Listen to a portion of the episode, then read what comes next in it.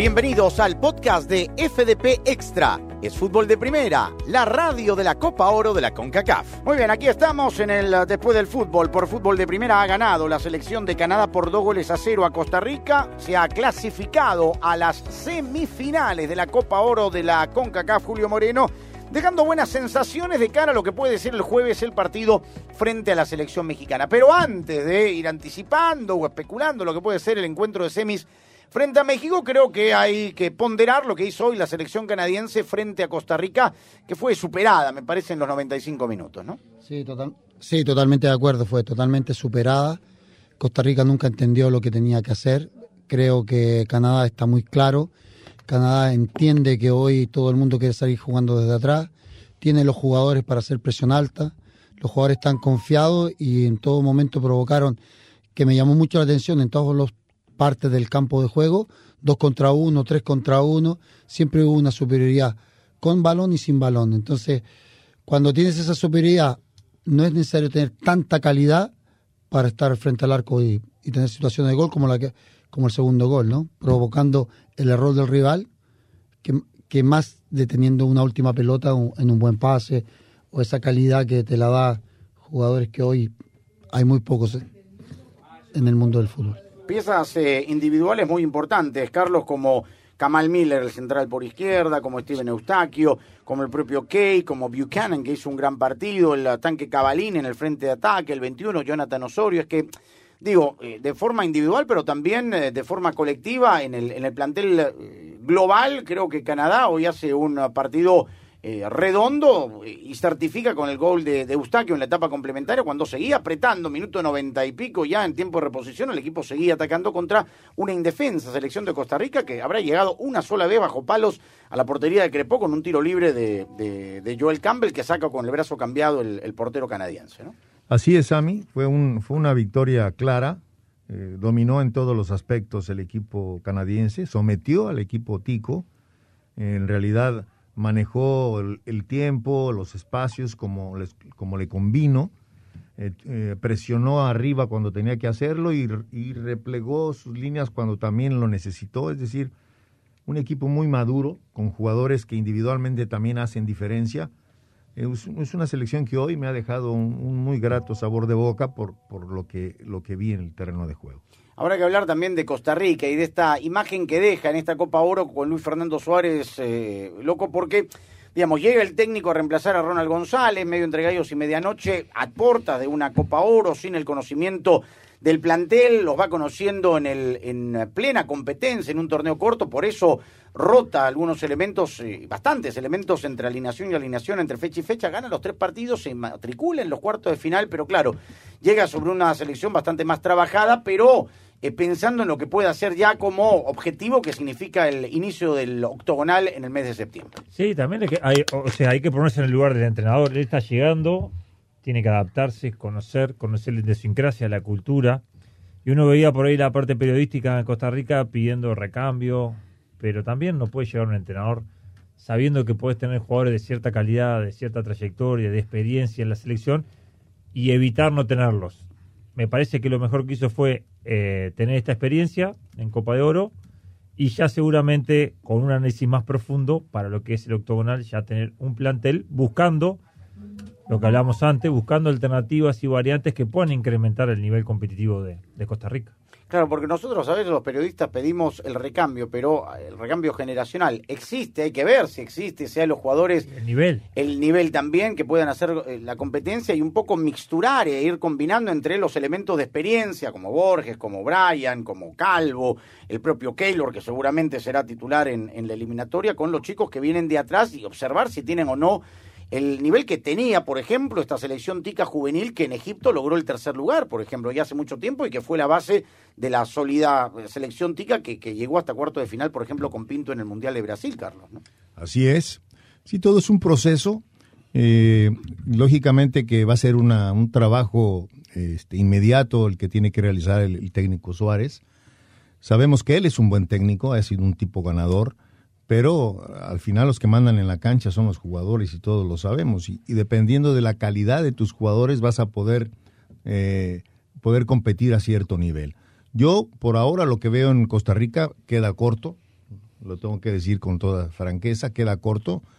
Un, equipo que, una selección que todavía este, acude a, a, incluir dentro de un equipo a un, uno que fue un estupendo jugador como, como Brian Ruiz, pero hay un chico de 38 años que ya no tiene el ritmo, ya no tiene la chispa, ya no tiene, digo, la experiencia la tiene, pero el fútbol moderno es intenso y yo siento que, que Brian eh, no, no, no, no está para, para competir a estos niveles. En ese sentido, ya hablando de selección nacional. Hay que ver, Rosa, también lo que, lo que pueda ocurrir con esta selección canadiense en el octogonal, con este cambio que hubo del hexagonal, de alguna forma esto eh, provoca que el conjunto canadiense pueda colarse, si se quiera, eh, eh, por el ranking FIFA a esta eh, decisión de la clasificación de la eliminatoria de la CONCACAF y que pueda formar parte también junto a El Salvador, por ejemplo, junto a Panamá, de algunas elecciones que, digamos, a partir del mes de septiembre puedan complicarle de alguna manera en algunos encuentros a los favoritos que duda cabe, Estados Unidos o, México, por ejemplo. Sí, yo no sé para cuánto le va a alcanzar a Canadá en el hexagonal, recordemos que son, en el octogonal, recordemos que son tres cupos y medio, pero que esta selección ha crecido, no hay ninguna duda. Eh, tiene buenos jugadores y además tiene jugadores con mucha personalidad. Eh, a Eustaquio realmente no lo conocíamos bien porque cuando fue a México, recordemos que estuvo lesionado prácticamente un año, no jugó, pero realmente impresionado. Se nota que es un jugador que se pone el equipo al hombro, es el dueño de la pelota en este equipo prácticamente.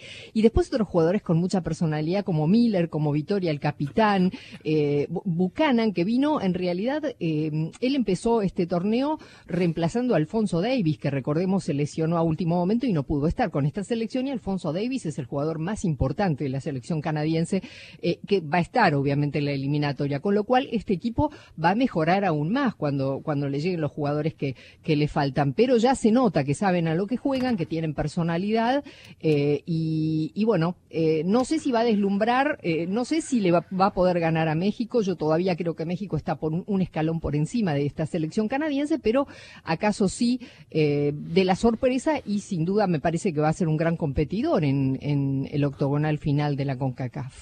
Y ha servido esta, esta Copa Oro, Julio, para, para observar esas situaciones, ¿no? Sobre todo pensando en el trabajo de un entrenador que llega, no desconoce el área, porque dirigió Luis Fernando a Honduras y clasificó al Mundial con la selección de Honduras. Era justo lo que te iba, iba a comentarte, Ser. Yo entiendo que hay poco tiempo, pero si le contrataron, quiere decir que él ya conoce. Él no puede llegar sin no conocer a los jugadores está totalmente eh, en lo correcto. Él ya clasificó a Honduras, sabe a quién va a enfrentar, debe tener conocimiento de, de, los rivales. No puede ser sorprendido como me parece que fue sorprendido en este partido. Creo que se comió un baño táctico y físico tremendo. ¿Qué retoques debería tener eh, en mente el entrenador, eh, loco, en Costa Rica como para, digamos, tratar de solventar esta falencia o estos errores eh, no forzados observados esta noche, por ejemplo, ¿no? A ver, me parece que, bueno, uno está en esta nueva etapa, pasando para el otro lado, y ponerme a analizar qué tiene que hacer el entrenador sería un poco... No, pero desde el punto de vista del... del... Porque creo que hay, hay algo que, es, que se llama que es la parte interna de conocimiento, en donde él seguramente también tiene que dar prioridad a primero estar dentro del plantel, estar dentro del grupo y empezar a detectar qué es lo que falta o qué es lo que hay que modificar en base a lo que viene sucediendo. También hay que nutrirse mucho de los procesos de selecciones juveniles. Creo que necesita la selección, eso sí se nota, eh, poder tener revulsivos en el banco con esa dinámica, con esa velocidad, que te modifiquen también circunstancialmente, porque una cosa es un 4-3-3 con dos extremos que jueguen al pie y otra cosa es un 4-3-3 con dos extremos que sean punzantes, que marquen la diagonal, que te marquen el pase, que te estiren la línea, de, de, los volantes defensivos. Entonces creo que él aprovechó esta Copa de Oro para conocer el plantel y a partir de ahí empezará a darle su impronta. Todo entrenador tiene su idea, su impronta, pero creo que hay que respetar un tema cultural que cada país tiene de su forma de jugar. Y eso también se necesita tiempo, por más que obviamente ahora ya está muy apretado para lo que es lo más importante y el objetivo principal que es ir a la Copa del Mundo. Claro, este esta Copa Oro le ha servido porque ha tenido al grupo completo, ha tenido al grupo, bueno, no sé si completo, pero por lo menos junto, que cosa que no tienen las eliminatorias, ¿no? En estas fechas triples va a tener un poco más de días, pero, pero el tiempo de recuperación entre partido y partido va a ser menor y queda claro que estos torneos cortos le sirven a los entrenadores para ver eso, justamente, ¿no? el, tema más allá del tema físico, del futbolístico, sino también en el día a día, en la misma concentración, poder conversar o no con el jugador, ¿no? Que es importante. Y que lo pasa es que la, la formación de un grupo no solo pasa por el, el, nivel técnico-táctico, también pasa por entender el convencimiento que pueden tener los jugadores, qué es lo que te pueden generar, el poder tener ese ida y vuelta también de decir, bueno, tal jugador, capaz que hoy no estás para iniciar, pero vas a ser importante en el plantel, vas a ser importante en el segundo tiempo, generar ese vínculo también, que eso es, manejo de grupo. Hoy vemos, hablamos mucho, que hoy el dron, la computadora, el videoanálisis, está sobrepasando lo más importante. Que no quiere decir que no se utilice. Es importante, son herramientas para mejorar.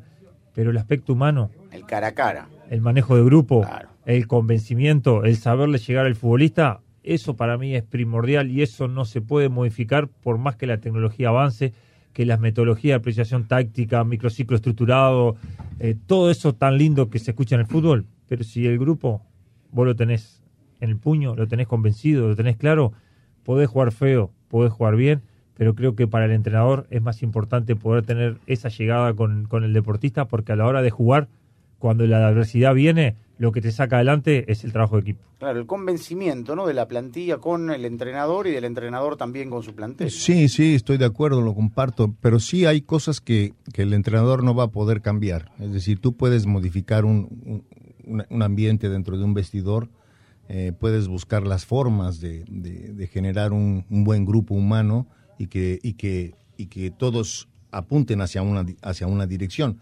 Lo que no puedes modificar es su calidad. Es decir, lo digo porque esa es una realidad. Eh, si tú como técnico volteas al banco y no tienes el... Un fondo de armario, digamos. No tienes el, el, el, el, hombre que necesitas en ese momento para poder este, generar un cambio en el equipo, buscar generar un cambio, es muy difícil, ¿no?